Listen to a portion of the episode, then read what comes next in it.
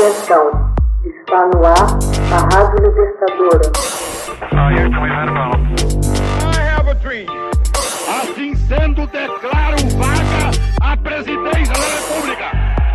Começa agora o Hoje na História de Ópera Mundi. Hoje na História, 25 de maio de 1810, ocorre a Revolução de Maio na Argentina. Em maio de 1810, o ânimo dos crioulos, espanhóis nascidos na Argentina, estava inflado de fervor patriótico. Episódios como a Reconquista e a Defesa durante as invasões inglesas, a Revolução Francesa, a independência dos Estados Unidos, as ideias do Iluminismo e a invasão da Espanha por Napoleão fizeram os nativos da Argentina compreenderem que seriam capazes de governar-se sozinhos. A ideia da revolução começou a tomar força em reuniões secretas em diversos locais. Rapidamente, a semente da liberdade se expandiu, com a criação de uma sociedade secreta integrada, entre outros, por Nicolás Penha, Manuel Belgrano, João Passo, Hipólito Vietes, Agostinho Donato e Manuel Alberti. As reuniões tinham lugar na casa de Vietes, na de Nicolás Penha ou na quinta de Orme. Cornélio Saavedra ofereceu seu contingente armado aos patrícios. Na manhã de 15 de maio de 1810, o vice-rei Cisneros soube, por notícias trazidas pelo barco inglês Milistoy, que a junta de Cadiz estava a ponto de cair em mãos francesas. O vice-rei não ocultou a verdade e, em 18 de maio, expôs os fatos e manifestou vontade de lutar pela coroa espanhola e pela liberdade e independência de toda a dominação estrangeira. Isso não foi suficiente para tranquilizar a população nem os comandantes de armas. Os crioulos exigem a realização de um cabildo aberto. Cabildo é o nome dado às corporações municipais instituídas na América Espanhola durante o período colonial que se encarregavam da administração geral das cidades coloniais, para tratar da situação da Espanha. Saavedra e Belgrano então se reuniram com o prefeito João Lezica. Cisneros reuniu na fortaleza os chefes militares para pedir seu apoio, o que foi negado. Os patriotas decidiram que Castellin e Martim Rodrigues se apresentassem ante o vice-rei para exigir a convocação de um cabildo aberto. Cisneros finalmente aceitou convocar os principais habitantes para deliberar acerca da conjuntura. Foram então distribuídas 450 convocações para participar do Cabildo, em 22 de maio. Dos 450 convidados, compareceram apenas 251. O debate se iniciou com o escrivão do Cabildo, Justo Nunes, que aconselhou a acatarem a autoridade do vice-rei.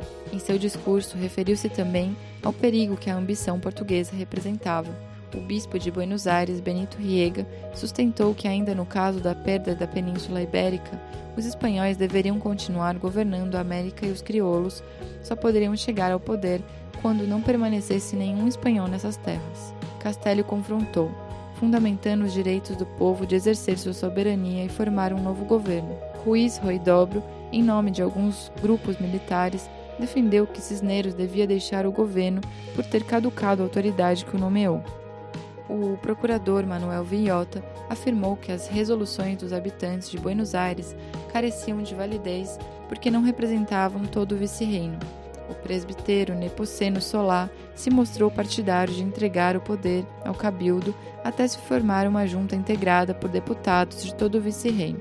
João Passo, advogado crioulo, defendeu a necessidade de estabelecer na cidade uma junta governativa o quanto antes decidiu-se pôr a voto a proposta de Cornélio Saavedra de cessação do governo do vice-rei e a delegação ao cabildo de governar até a formação de uma junta que exerceria o poder com base na participação popular. A votação no cabildo, realizada em 23 de maio, apresentou o seguinte resultado: 155 votos pela destituição do vice-rei e 69 pela continuação no comando o governo deveria ficar em mãos de uma junta em nome do rei espanhol Fernando VII. Em 24 de maio, o Cabildo, cumprindo o mandato recebido, nomeia uma junta composta pelo vice-rei Cisneros, Juan Solá, Juan Castelli, Cornálio Saavedra e José de Anchurriague, representando distintos setores. Cisneros era funcionário, Saavedra militar, Solá clérigo, Castelli advogado e Enxerralgue comerciante. Apesar da decisão anterior do Cabildo, o vice-rei Cisneros foi designado chefe da junta. Saavedra e Castelli aceitaram o argumento de não alarmar as províncias, já que haviam defendido a importância de consultar as populações no interior. O povo, porém, não queria cisneiros. Somado ao descontentamento nos quartéis, os rumores nos conventos e a reação dos comerciantes, a agitação popular começou a tomar forma. Os cabecilhas da revolta eram Domingos Frente, Antônio Beruti e outros jovens conhecidos como Tisperos, soltadores de faísca, integrantes da chamada Legião Infernal. Saavedra e Castelli não resistiram ao clamor popular e renunciaram. Ante a pressão popular, o cabildo aceitou a renúncia de junta. Um grupo de jovens encabeçado por Beruti se apresentou na sala de acordos e deu a conhecer a lista das pessoas que integrariam a nova junta governativa. Um dos membros da junta destituída somou o balcão e, ao ver somente um pequeno número de populares, perguntou: Onde está o povo?